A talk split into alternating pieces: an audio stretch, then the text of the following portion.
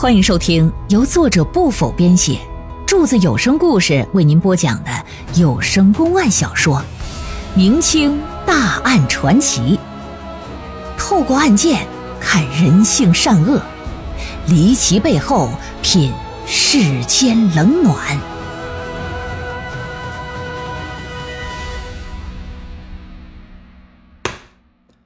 这刘宝善呐，来到桌子头里。拿起匕首叼在嘴里，然后将桌子就搬到屋子中间来，登上桌子往上蹦，想去扒住房梁，但是发现那房梁太高了，根本够不着。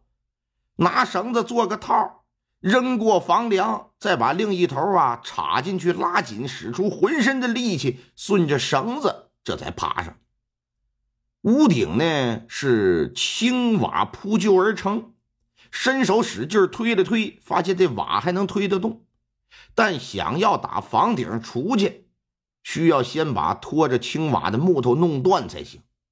这每一根木头都有胳膊那么粗细，要是拿锯子拉，倒是可以轻松拉断，但眼下没有啊，就一把匕首啊，费了九牛二虎之力呀，弄断三根一米来长的木头，将上头的瓦轻轻拨放到一边打房顶就出现了一个可以供人钻出的窟窿，打窟窿里出来，上了房顶，这才知道此时已经天光大亮，次日天明了。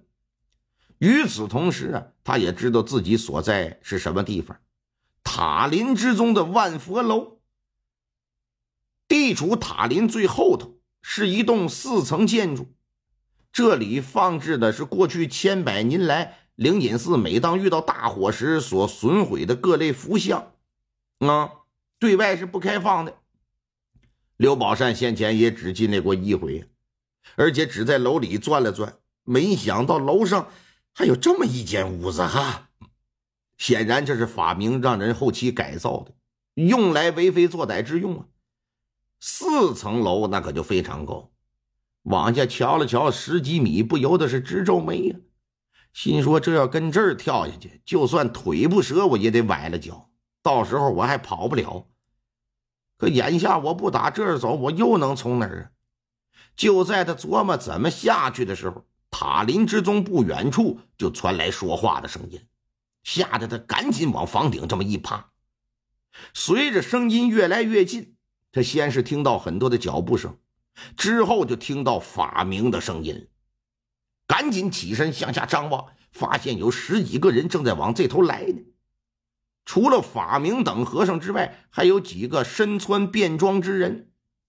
其中与法明并行的那一位，那是龙行虎步，气势不凡呐。隔着三四十米，刘宝善都能感受到他身上所释发出的那种强烈的威压。他可不知道这人是谁。但此时此刻，他只能把自己逃生的希望寄托在这人身上，而此时不呼救，你更待何时啊？这就开始大声的喊叫，说：“救命啊！救命啊！”他站在四楼的楼顶，扯着脖子喊救命，声音异常洪亮，传播的也远呢。身处塔林之中的人，瞬间就会被他吸引过来，全都抬头往上看。法明等和尚一看楼上的刘宝善，皆是大吃一惊，显然没想到这小子能打房顶钻出来，同时也挺气愤，用犀利的眼神看着自己身旁的几个徒弟，心说：“你们怎么他妈办的事给这几个小子吓得也是蔫头耷了脑。这是怎么回事啊？法明身旁那一团尚武精神的男子质问着：“啊啊！”呃，贫僧也不知道是怎么回事，呃呃，还愣着干什么？还不赶紧去叫人来帮忙！一边说一边暗地里朝徒弟就使眼色。那您在这里稍等片刻，贫僧也去帮忙。转回身跟着几个徒弟就走了。不多时，跑来好多僧众。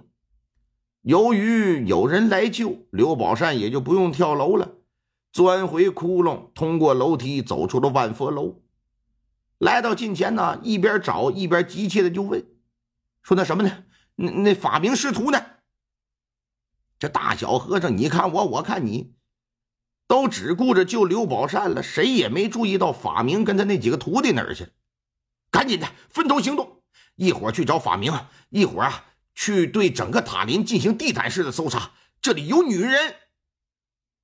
当下这帮和尚就懵了，虽然搞不清是什么状况，但也都听了他的话，兵分二路。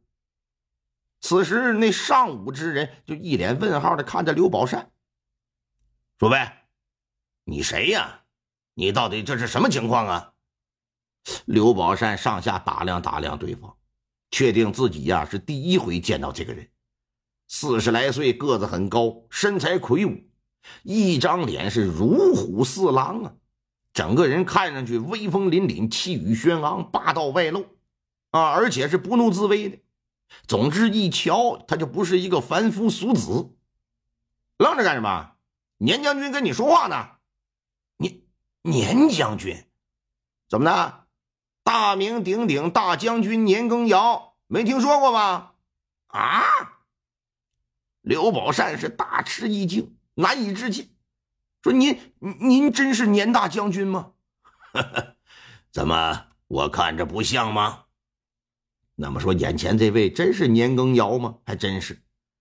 最近这些年啊，演了很多有关这个雍正的清宫剧，而有雍正的电视剧，就必然会有年羹尧这个人物。所以说，对这人的名字呀，相信现代很多人也不陌生。年羹尧是安徽凤阳府怀远县人士，啊，字亮公。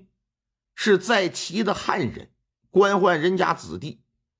父亲年甲龄曾做过工部侍郎、湖广巡抚。年羹尧呢，自幼读书，学习很好，通过科举考中了进士。之后一步步打文官，就做到了武官，最高做到川陕总督、抚远大将军的位置。可以说啊。在雍正王朝初期，也算是个风光无量的人物。由于手握重兵，打了很多胜仗，他便拥兵自重，恃宠而骄。再加上自己的妹妹，正是那雍正皇爷的贵妃啊，就那华妃嘛，都看过《甄嬛传》吗？这整个人就更加嚣张霸道了，言行举止所表达出来的意思，就好像这大清王朝啊，就是他。哎，跟他妹夫他俩的是，面对这种情况，铁腕的雍正显然是不能容忍，觉得这个心腹大患必须得除了，否则很可能会动摇着我的地位。于是，雍正三年四月份，雍正皇帝解除了年羹尧川陕总督的职务，让其交出了抚远大将军的军印，之后把他调到浙江出任杭州将军。